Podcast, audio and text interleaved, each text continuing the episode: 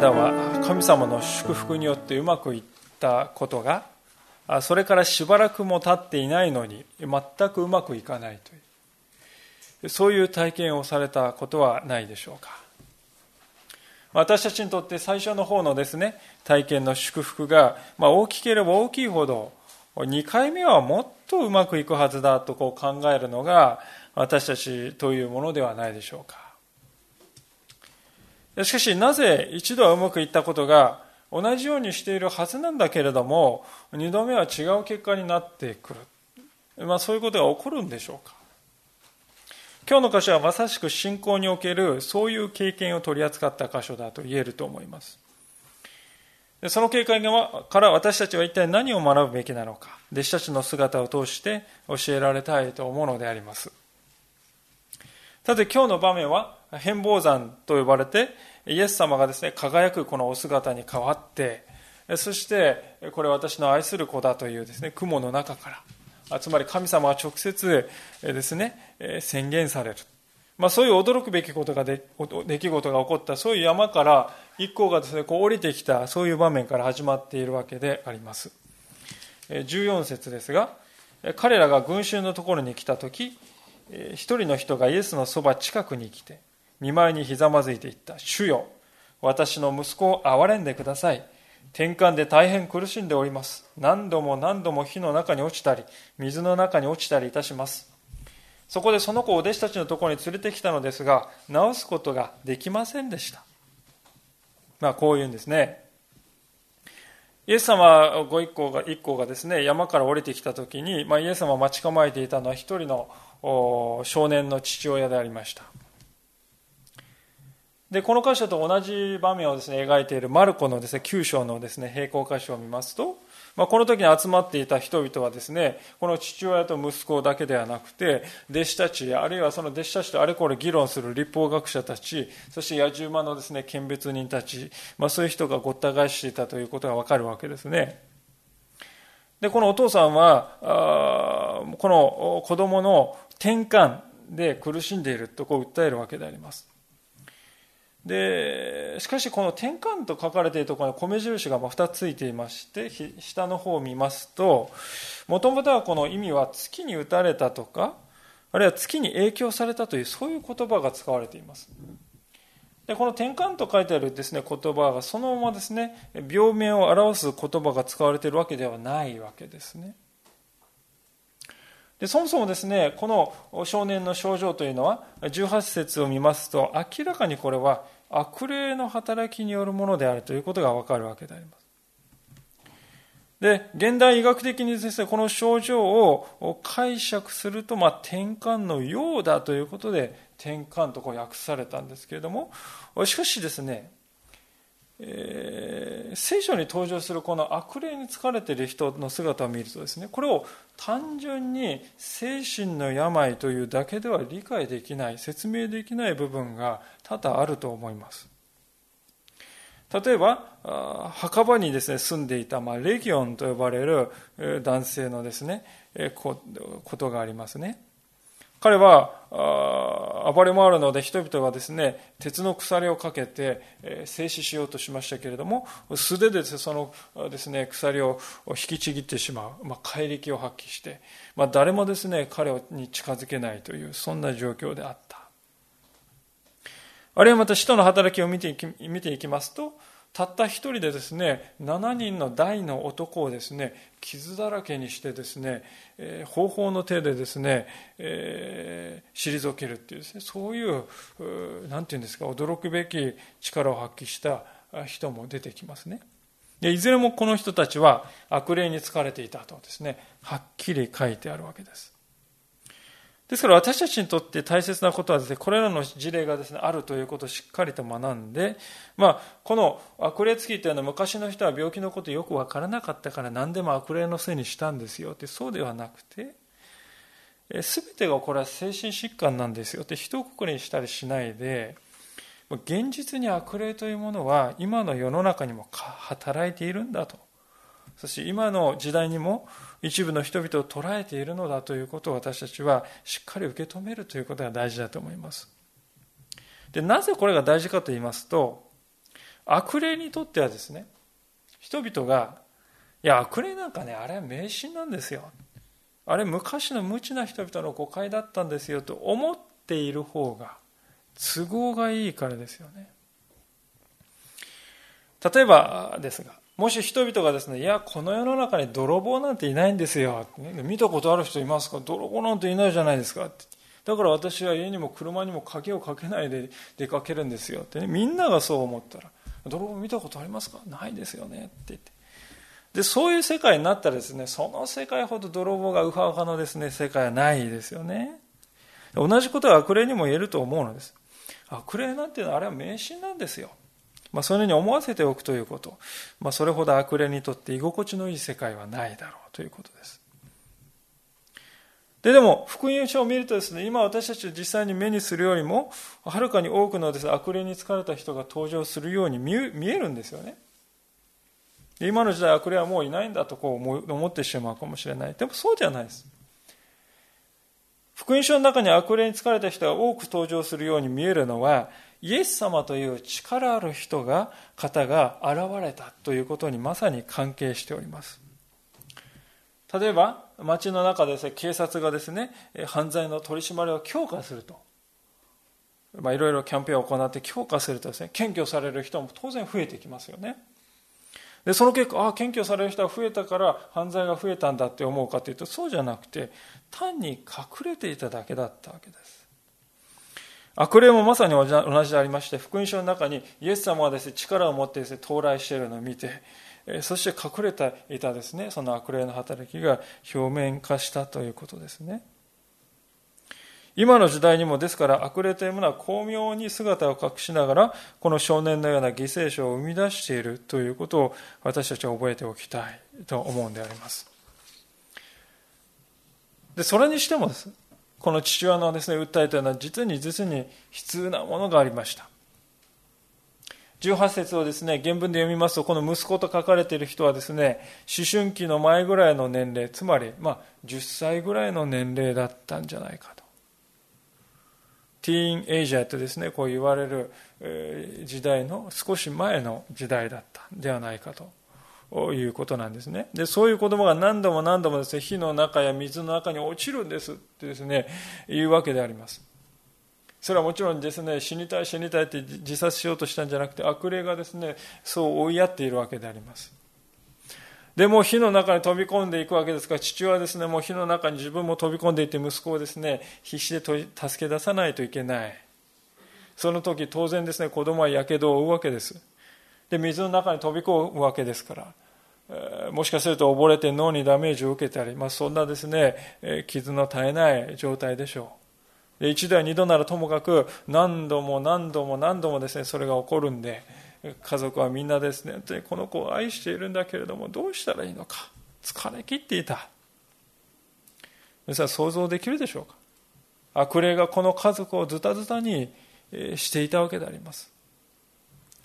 父親はですから文字通り藁にもすがるような思いでイエス様という方がいる。その噂を聞いてここにやってきたに違いないと思うんですね。でしかしですね、肝心のイエス様はですね、そこにおられなくて、どうしてたかというと3人のお弟子さんを連れてどうやら山の上に行かれたらしいというわけであります。で、えー、それで残りのです、ね、9人のお弟子さんたちにお願いしますと依頼したのであります。しかし弟子たちは無力でした。彼が何をしても悪霊は一向に出ていこうとしなかった。子供は転げ回っているばかりであった。9人の弟子たちが、まあ、イエス様はいないんだけれども自分たちもできるんじゃないか。ってねこう考えたのはもちろんちゃんとした理由はあったわけであります。10章の、1節というところを見ますとイエス様がですね、はっきりと弟子たちに対して、え悪霊を追い出す権威を与えたとですね、書いてあるんですね。10章の一節に、イエスは十二列呼び寄せて、汚れた霊どもを制する権威をお授けになった。霊どもを追い出し、あらゆる病気、あらゆる災いを癒すためであったってね、こういう権威をイエス様から授けられていたんです。で、実際にこれをね、出ていって、この、こういう権威をですね、使う。そして癒すっていう経験をですね、してたんですね。それで、いや、どれ、今回もっていうわけですね。それで引き受けたんですが、あれ、なぜか、全くうまくいかない。もう子供は転げ回って苦しんでいるのに打つ手がない。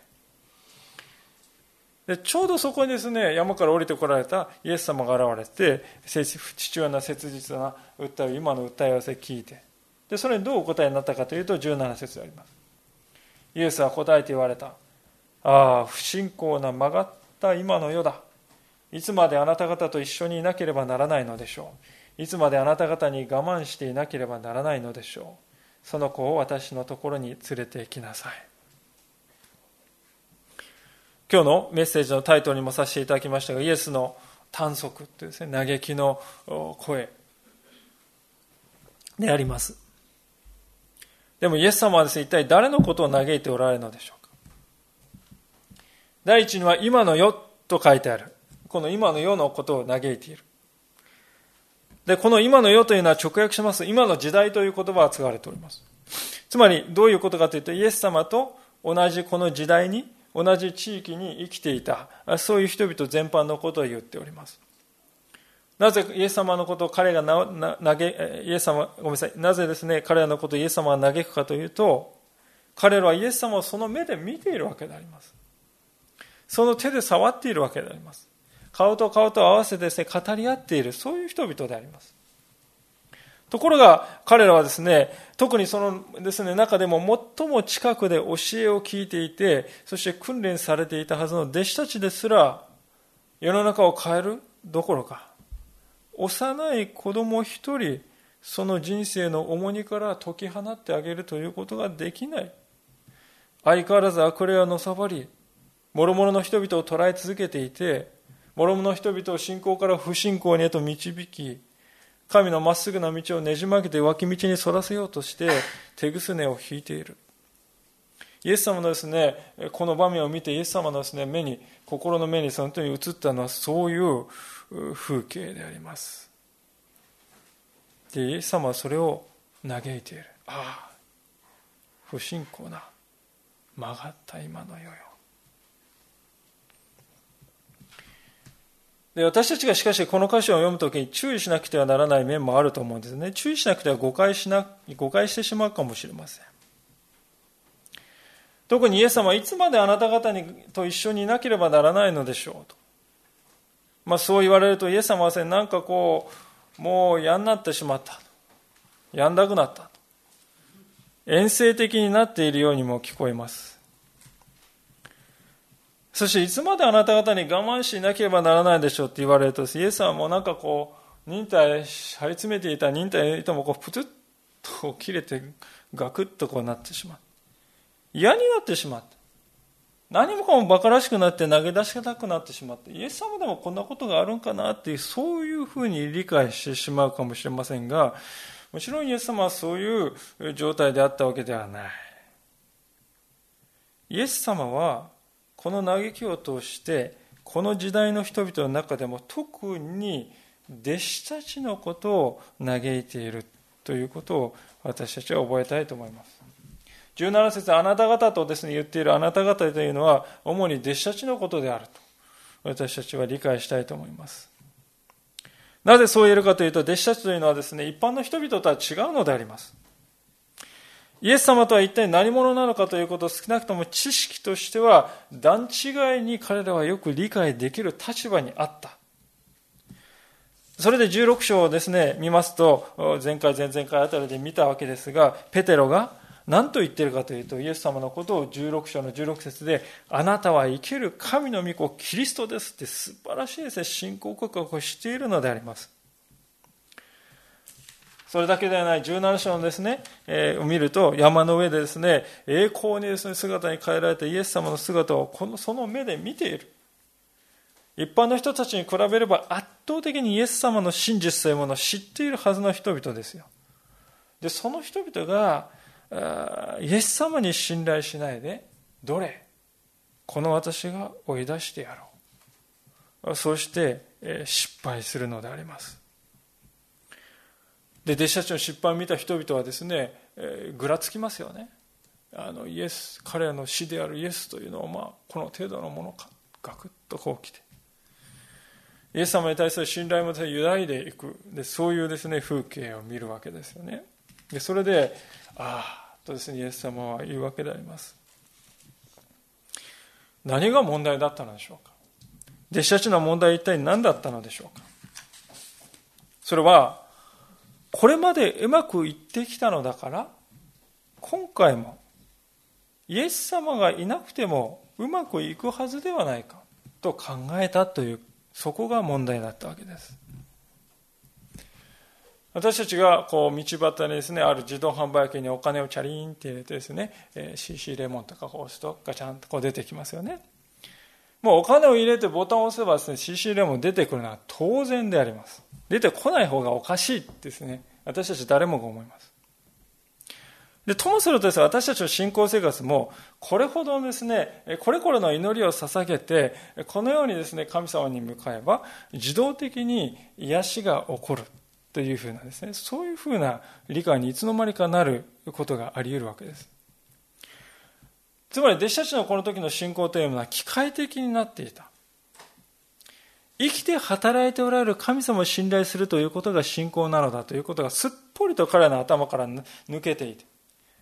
形としてはイエス様を信頼しているように見えるんですが、しかし実は彼らが信頼しての信頼していたのは何かというと、イエス様を信頼していたんではなくて、自分自身の経験や自分自身そのものを信頼していたのです。彼の主はイエス様ではなかった。彼の主は自分であった。ということです。でその意味で彼の信仰はまですね、まさ信仰と呼べるものではなかったというわけですよね。では一体どうすればよかったのかというと、17節の最後にその答えがあろうかと思うのであります。それは、その子を私のところに連れてきなさいというこの言葉であります。私は、私はですね、いつの時代にもこれがですね、私たちにとって一番大事な務めなのだと思うのです。実はこれと同じことをですね、イエス様が別の形で言っている場面がありますが、それはマルコの10章の14節ですが、まあ、どういう場面かと言いますと、親たちがですね、子供たちをイエス様のところに行って触らせようとしたわけであります。祝福してもらおうとした。で、弟子たちはですね、あそんなですね、子供たちにですね、構ってる暇ないんだかって追い返せよ追い返そうとするわけです。でそれを見たイエス様はそれをご覧になって、こう書いてありますね。憤ってからに言われた。子供たちを私のところに来させなさい。止めてはなりません。いけません。神の国はこのような者たちのものだと。子供たちを私のところに連れてきなさい。止めてはならない。イエス様が結局ですね今日のこの箇所で言おうとしておられることもここではこのことではなかったのかと思います。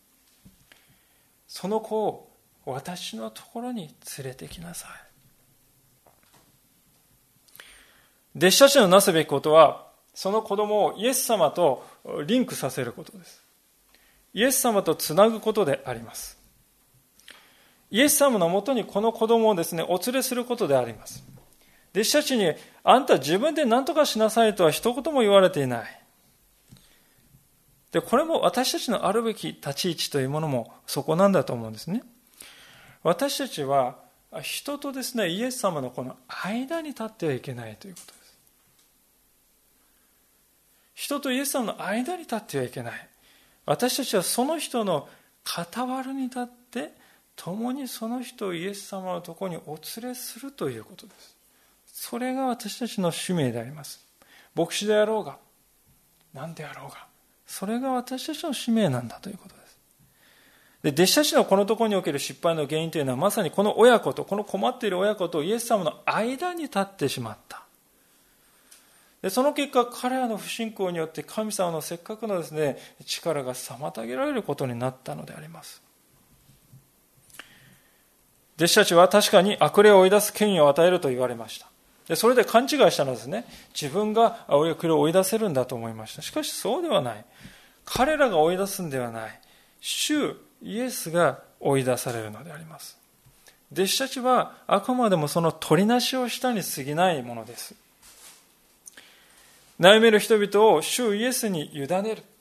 主イエスへと導く。そのお手伝いをする。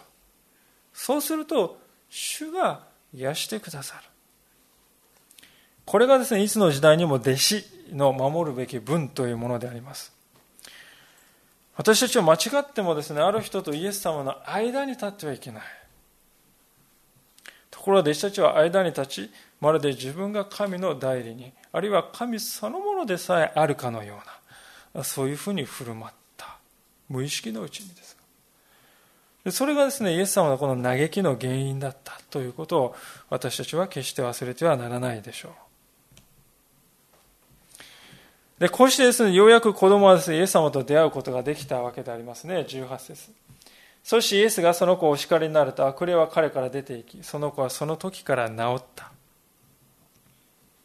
弟子たちにはですね、癌として従わないんですよ、悪霊は。しかし、イエス様がお叱りになると立ちどころに出ていくのであります。悪霊が従うのはイエス様に対してであって、弟子たちに対してではないのだということが、まあ、これ以上ないほど明らかになる場面であります。そして子供は癒されるわけです。単なる癒しではありません。悪霊に支配されていた人生からの解放であります。もちろん過去に火の中に飛び込んだ時の火傷もですね、同時に癒されたと思うんですが、しかし、神様のなさる癒しの中心というのは何かというと、自由を取り戻すということですね。この子供は人生に対する決定権を奪われておりました。それを彼はイエス様によって自分のもとに取り戻したのであります。ですからここで、えイエス様がこの少年に対してなさったことはまさに救いでもあるということですね。一人の少年から悪霊が追い出されるということを通してイエス様は神の救いというものが人をですね、えー悪魔の支配から解き放って自由にするということを象徴的に私たちに教えてくださっているのではないでしょうか。さあ、この一連の場面を傍らで見ていて、罰の悪い思いをした人々がいますね。それが弟子たちでありました。で彼らはどうしたかというと、19節に書いてある通りですが、その時弟子たちはそっとイエスのもとに来て言った。なぜ私たちには悪霊を追い出せなかったのですかそっと来たってですね、まあ、彼らだけでですね、え来た。誰にも見られない時に彼らだけですね、え来たんですね。で、弟子たちが非常に当惑している様子がよくわかるわけです。自分では追い出される、追い、ごめんなさい、追い出せるってですね、思っていたわけです。ところがそうはならない。で、自分ではその原因がわからない。そこでですね、イエス様は彼らにはっきりとこう言われるわけですね。なぜ私たちは悪霊を追い出されなかったのですか？イエスは言われた。あなた方の信仰が薄いからです。この信仰が薄いということをイエスはもうすでに4回語っています。で、これは5回目なのです。で、注目すべきはですね、この信仰が薄いというのはもっぱら弟子たちに対して言われています。一般の人たちを対してですね、あなた方みんな信仰が浅いって言ってるんじゃなくて、弟子たちが来た時にですね、弟子たちに対してあなた方信仰の薄いものよとこう言うんですね。イエス様の弟子は信仰が薄いものではなあってはならないということが、もちろんその原背景にあるでしょうね。ところで皆さん、いかがでしょうか？私たちはですね、イエス様からこう信仰が薄いとこう言われたら、まあ、多分ですよ。多分もっと精進しなさいよ。そういうふうに聞いてしまうんじゃないでしょうか。訓練が足りないですね。修行が足りないですね。服従する心が不足していますね。そういうふうに理解してしまうでしょう。しかしここで問題にされているのはそのようなことではなくてあなたは誰を信仰しているのかと。そういうことであります。弟子たちが問われているのはあなたが信頼しているのは一体誰なのかということであります。私たちの信仰とは言うまでもなくイエスに対する信仰であって自分自身に対する信仰ではありません。自分自身に対する信仰とはまあ自信と言い換えても良いと思いますけれども私たちがそういうものを求めていくとですね必ず弟子たちと同じ失敗をするでしょうそしてそれこそが今日の冒頭で述べたように一度うまくいったのにもう二度目は全くそうではない。こんなことはなぜ起こるのか。その原因は私たちが主を信頼しているのではなく、自分を信頼するようになっているからだと言えると思うんですね。イエス様は続けて、信仰というものは神に向けられるものであって、信仰のせい程度の問題ではないのだということをですね、驚くべき言葉で語っておられるわけですね。20節の後半ですが、誠にあなた方に告げます。もしからし種ほどの信仰があったらこの山にここからあなたここからあそこへ移れと言えば移るのですどんなことでもあなた方にできないことはありませんこう言われてこれはですね私たちは当惑を呼ぶ言葉ですよねこれ一体何を言ってるのかイエス様でこれはですね正しく理解することが大事でありますまあ、すでに見ましたようにイエス様は弟子たちにですね、あなた方の信仰が薄いからですとこう言っておられますね。以前もお話しましたが、この薄いという、え信仰が薄いという言葉は、もともとはですね、小さい信仰という言葉であります。つまりイエス様は弟子たちに対して、あなたのこう信仰はですね、薄口醤油のように薄いから、濃い口醤油のようになりなさい。出汁も入ってない。そういう話をしてるんではない。あなた方の信は小さい信仰のものだとこう言うんですよね。ですから一見するとですね、信仰が小さいということをイエスは問題にしてるんだな。じゃあ大きい信仰になろうかって、そう思うじゃありませんか。ところがですね、イエス様はその後で驚きこと言ってるんですね。からし種ほどの信仰でいいんだよっていうんですね。からし種って皆さんご覧になったことあるでしょうか？まあ、私も実物をですね、しおりにですね、えーあのお土産でもらったしおりにですね接着剤で1個だけ種がついてるんですけどまあ0.2ミリぐらいしかないですよね。大きさが。えどこどこって言うとこう見るとってですね。それがからし種でありますでイエス様はねあなた方の信仰は小さいって言っておきながらからし種の信仰でいいって言って矛盾してるんじゃないですかって思うわけですよ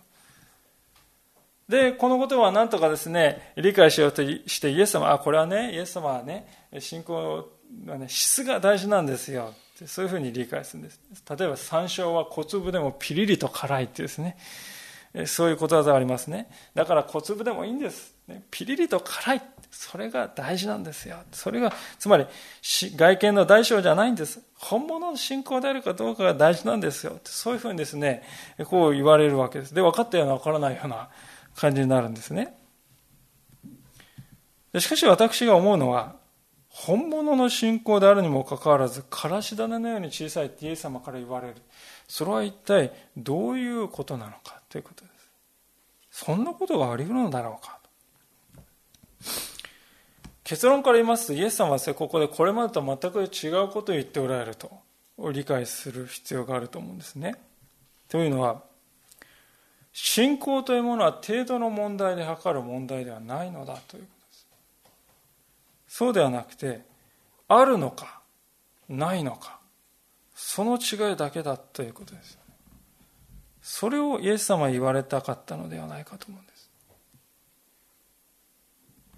なぜならば信仰の本質というものはイエス様に対する個人的な信頼だからであります。イエス様に対する信頼というものは信頼するのか、それともしないのかという、この0か1かしか、1か0かしかないわけであります。これがですね、私たちの常識といささか異なっている部分ではないかと思うんですよね。まあ、あまり適切かどうかちょっとわからないのですけれども、最近の車はですね、衝突回避装置がついている車が増えてまいりました。ですね、なんかこう漫然と運転してですね前の車がこう近づいてくると自動的に勝手にブレーキをぐっと踏んでですね、え、止まるわけです、まあ、優秀な車だと時速50キロですね、えー、運転してもですね、えー、完璧に止まってくれる車もあるそうですね。しかし、私たちはどんなに完璧だ、完璧だってセールスマンがおっしゃったとしてもですね、じゃあ私はブレーキからですね、足を離して、足の裏でもかきながらこう運転しようかっていうとですね、とてもそんな気にはなれません。機械が誤作動したらどうするんだもし見逃したらどうするんだまあ、そう考えたら恐ろしくてですね、私たちはブレーキからですね、足を離すわけにはいかない。そういうふうに思っております。で、それが私たちのですね、社会の常識ですよね。この世の中というものは不完全でありますから、それを私たちは身に染みて分かっていますから、自分の力でですね、カバーする必要もある。常に対策をとって考えている必要があるんだと。そう思っています。で、それは危険からですね、身を守るための知恵としてですね、それ自体悪いことではないんです。で、皆さん、神様に対しても同じことをしてはいないかということです。自動ブレーキあるけれども信頼できない。常に足をかけ続けている。それと同じようにですね。神様を信頼しますと口では言うんだけれども行動では否定している。ということはないだろうかということです。弟子たちは実際そうだったんではないか。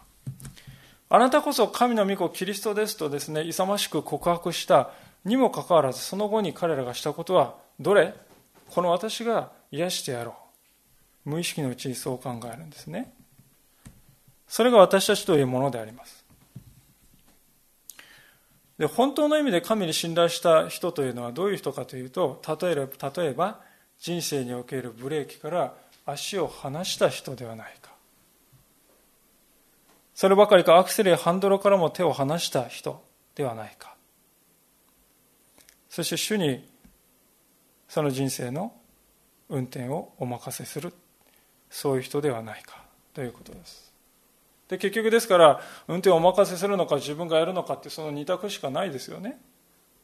で私たちはその信仰というのは神様にそれをお委ねするということなんだということです。で多くの人はこういう話を聞くとね愚かに思うわけであります。そんな愚かなバカバカしいと思います。そして私の権利はどうなんですか？私の主体性がそれじゃなくなっちゃうじゃないですか。ってそういうふうに感じる人もいるんですよね。でもよくよく考えてみますとですね子供たちは日々それをすでにやっているのであります。私たち自身自分が子供の頃は親がですね運転する車の後部座席に座ってですね出かける。それは当たり前のことで何の疑問も感じなかったんじゃないでしょうか。それどころか子供たちは後部座席で何を考えているかといえば今日お父さんどこへ連れて行ってくれるのかなとかですね。どんな楽しいことさせてくれるのかなとかそんなことばっかり考えてワクワクしていた。親がハンドルを握って親がアクセルとブレーキを踏んでいる。そのことに何の疑問も感じてはいなかったのではないでしょうか。ところがですね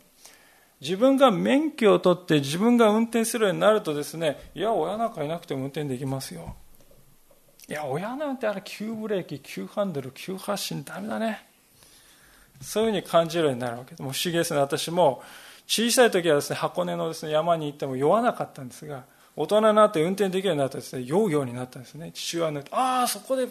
曲がるかとかそこでブレーキ踏むかとか言ってですね自分と違うことをされるので酔うようになっていて不思議だなと思いましたね。信頼しきっていた時には酔わないのに。信頼しきっていなくなるとですね、酔うようになっていくわけです。非常にですね、意味深だなと思いました。で、私たちはですね、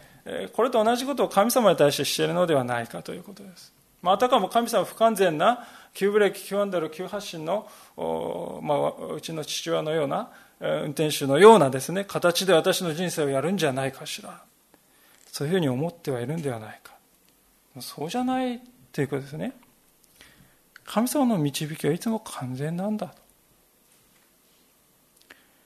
私たちに信頼することは、私たちに必要なことは、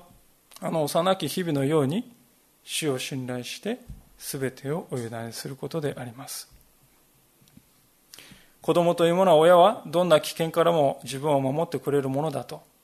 素朴に考えているでしょう。うちの親ね、90%ぐらい信頼できるんだけど、10%ぐらいね、信頼できないんだよね、とか言ってですね、3歳ぐらいの子供が悶々と考えているでしょうか。そんな人はいないでしょう。同じことが私たちも言えるんではないか。神様というお方は100%信頼たるお方なのか、それともそうではないのか、一部間違えることもあるのか。信仰というものはです、ね、本質的にはこの2つの問いから選ぶということでしかないということですよね。ですからイエス様がここで対比しておられるのは何かというと、からし種のほどの信仰か、偉大なる信仰かって、そういう対比をしているんじゃなくて、信仰があるのか、それともないのか。まあ、言葉を変えて言えば、神様に信頼しているのか、自分を信頼しているのか。その対比だということであります。私たちにとってですから必要なことは、日々ですね、自分に対する信頼というものを放棄して、神様に対する信頼の方を選び取っていく。日々それを選び取っていくということであります。イエス様が、あなた方は自分を捨て、自分の十字架を追い、そしてキリス私についていきなさいと言われた。それは今申し上げたようなことであります。さあ、そういうわけで私たちはですね、からし種ほどの信仰とイエス様が言われたとき、それは何を意味しているかということは分かったと思いますけれども、その後に書かれていることはですね、もっと理解が難しいかもしれません。イエス様は、この山にここからあそこへ移れと言えば移るのだとこう言われました。このイエス様の約束はどう理解すればいいんでしょうか当たり前だと思いますけど、皆さんどうでしょうかお聞きしたいことは、皆さんの中に信仰の力で山を動かした人が実際にいたかおそらく一人もいないと思うんですね。まあ、それどころか聖書の中にです、ね、出てくるです、ね、偉大な信仰者とです、ね、呼ばれる人たちは誰一人としてです、ね、このようなことを成し遂げた人はいないわけです。あのモーセだろうが、あのエリアだろうが、これまで、ここまでのことを行った人物は一人もいない。なぜイエス様はそれにもかかわらずこう言われるのか。できもしないことをですね、約束して、えー、されたのかというと、そうではないわけですね。私はこのイエス様の約束を見るときにですね、一番考えなくてはならないことは、この約束の背後にまだ私たちは見えていないことががあるということを認めなくてはならないと思います。それは、神がもしそう願われるのならばというこの点であります。すでに見てきましたように、悪霊を追い出すのは誰だったかというと、弟子たち自身が追い出すのではない。主が追い出される。主の力が追い出すのであります。で、これをですね、弟子たちが勘違いしていたためにイエス様は嘆かれた。悪霊を追い出すのはイエス様ご自身であります。主がそう願われたからこそ、これは実現するわけですね。で、このですね、原理というのは私たちの祈りのですね、どの祈りにも当てはまるものだと思います。当然ながらこの山を動かすということにおいてもですね、私はそれは当てはまると思うんです。もし神様が本当にその山を動かすことを願われるとするならば、それは起こると私は信じます。なぜならば、初めに神が天と地を創造されたと。神様は天地をお作りになったお方でありますから、山一つ海に下され下らせることはたやすいことである。ですから、もし本当に私たちの心が神様と一つになって、本当に神様はそれを願っておられるということがですね、本当に分かったならば、私たちが山に向かって動けと言った時にそれは起こると私は信じます。しかし、もし主がそう願われないとしたら、たとえモーセが1万人現れてですね、山よ動け、山よ動けとですね、怒涛のようなですね、祈りを捧げたとしても山は微動だにしないでしょう。私たちはですから祈りにおいていつ何時もですね、神様の主権ということを謙虚に認めなくてはならないと思いますね。主よ、あなたの願われることをこの私の願いとさせてくださいと。いつでもですね、この祈りが全ての祈りに優先するのだということを私たちは覚えていたいと思いますね。それは、ゲッセマネの園において、イエス様が祈られた祈りを見るとき、よくわかるでありましょう。イエス様は、ご自分の願いをです、率直に神様に申し上げます。それはいいのです。それはしてよいし、すべきことなのです。しかしその後にこう祈ることも忘れませんでした。しかし、私の願うことではなく、あなたの御心をなさってくださいと。それがですね、私たちの目指す祈りだと思うのであります。しかしですね、私たちはそれと同時に神様の主権ということをわきまえて祈ると同時にですよ。それでもなおイエス様のですね、言葉の中にある素晴らしいこの約束に目を留めなくてはいけないと思うんですね。信仰というものがどんなにか力を持っているかということを語っているからであります。イエス様は私たちにどんなことでもできないことではない、できないことはないと言ってくださったのです。それは信仰の力には限界というものはないのだということです。私たちは神様の主権というのですね、中において、事実上どんなことでも成し得るものなのだと、そういうものとされているんだと。それが私たちに対する偉大な約束であります。これは素晴らしい約束だと思うんです。私たちの心が全く主に向き、主と一つとされるとき、主が私たちを通してなされることに制限は何一つないということです。これがイエス様の約束であります。第二歴代史の16章の9節というところにこのように書かれております。これは朝王とですね、王に対して、え、神様預言者を通して語られた言葉ですけども、え、こう書かれております。主はその恩命をもってあまねく全地を見渡し、その心がご自分と全く一つになっている人々に道からを表してくださるのです。主はその恩命をもってあまねく全地を見渡し、その心がご自分と全く一つになっている人々に道からを表してくださるのですとこう言われます。ですから私たちにとってですね、最も大事なことは、どうしたらもっと神様を信じられるかなってそのことをですね、日夜考える。それは必要のないことであります。信仰というものはなぜならば多い少ないの問題ではなくあるのかないのかの問題だからです常にそれは私たちの決断にかかっている一つにかかっているわけです私はこの方を信頼するのかそれともしないのか？中間はない。イエス様はからし種でよい。と言われたのはそういうことであります。むしろ私たちにとって重要なのは唯一ですね、信仰がですね、熱い信仰とね、冷たい信仰っていうね、そのものっていうのはですね、何によって差がつくかということをですね、もし言うならば、私たちは心が神様の心と一つになっている時間がどれだけあるかということでしょうね。神様から心を片時も離せさせない。それが本当に私たちの信仰の歩みの目標でありますでだからこそですね今日の最後の箇所でイエス様もこう言われたのではないでしょうか21節ですがただしこの種のものは祈りと断食によらなければ出ていきませんと言われましたでこれはあの括弧がついていて下を見ると最も古い写法にはないとこう書いてありますねですからオリジナルではない可能性が高いと思うんです後の時代にマルコの福音書に書かれているんです、この言葉。ですから、マルコの福音書から引用してきて付け加えたのだと思うんです。だからといって嘘が書かれているわけではないわけですね。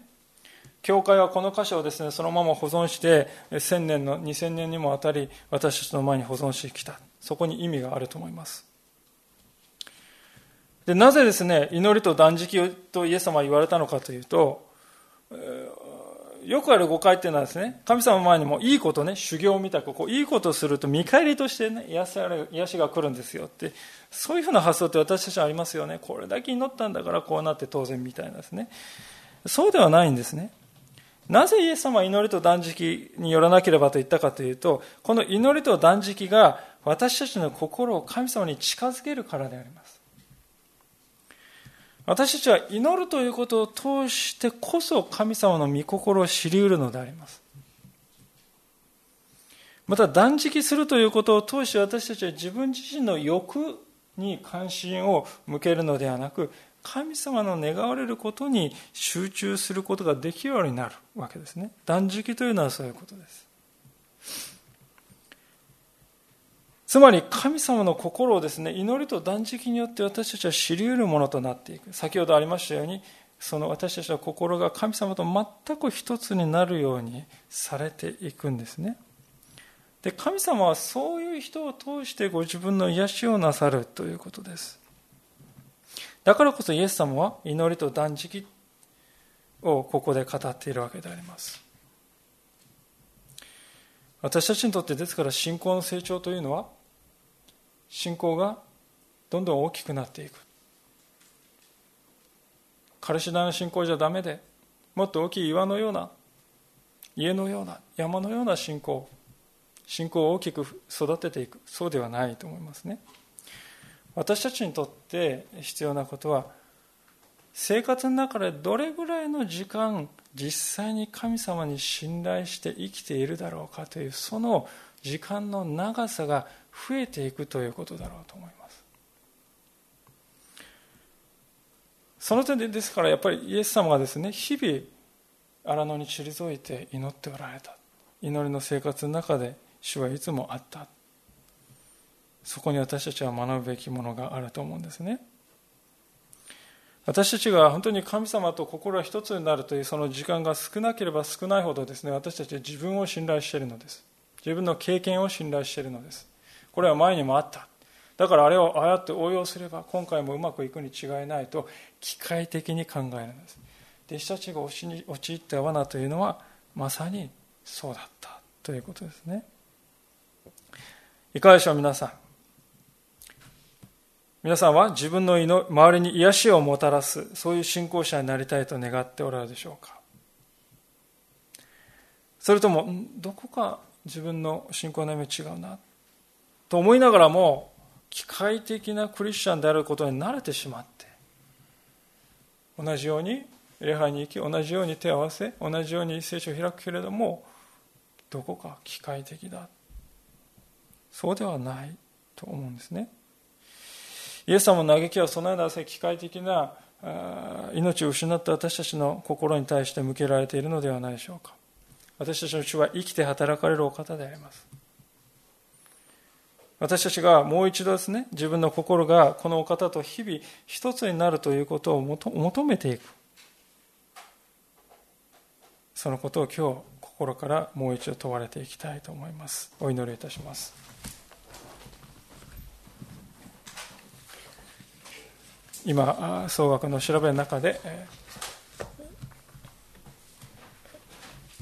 お一人お一人が神様に対して応答の祈りをお捧げいただきたいと思います。ご自分の言葉でお一人一人